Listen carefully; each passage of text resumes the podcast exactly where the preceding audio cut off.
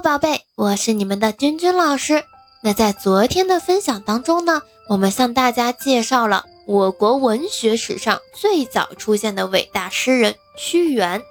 今天呢，我们会继续介绍先秦时期的作家。那他呢，是我们儒家学派的另一位代表人物，叫做荀子。那我们现在就开始今天的分享吧。荀子，名况。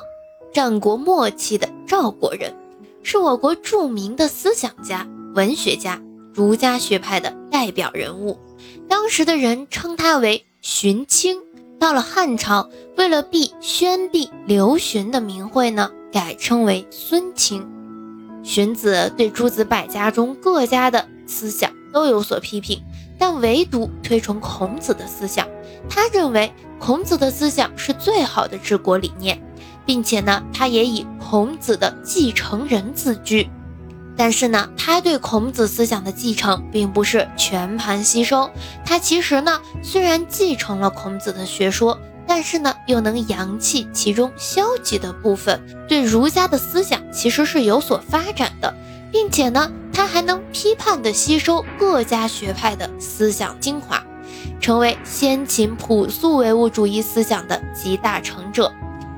在看待人性的问题上，荀子提倡性恶论，主张人性有恶，否认天赋的道德观念，强调后天环境和教育对人的影响。其学说常常被后人拿来跟孟子的性善论相比较。荀子呢，对重新整理儒家典籍也有相当显著的贡献。那他的弟子呢，也有非常有名的人，比如说汉初的政治家、科学家张苍是他的门下高足，还有谁呢？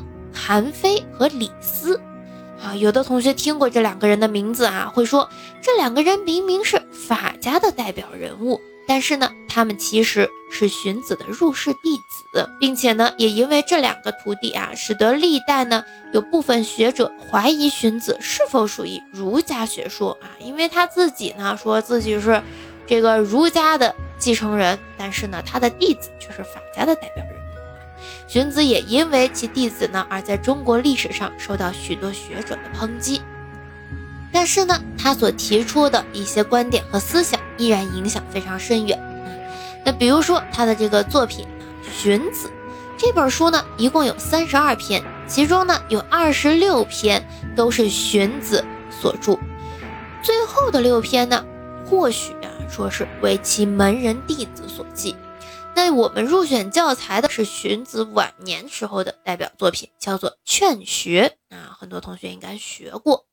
那其实呢，荀子啊，他不止对儒家学说的研究方面有所贡献，他其实呢还是我们的辞赋之祖。为什么这么说啊？他呢是第一个使用赋的名称和用问答题写赋的人。他其实和屈原一起被称为词赋之祖啊。所以如果听到这样的一个词汇的话，一定要想到荀子或者是屈原啊。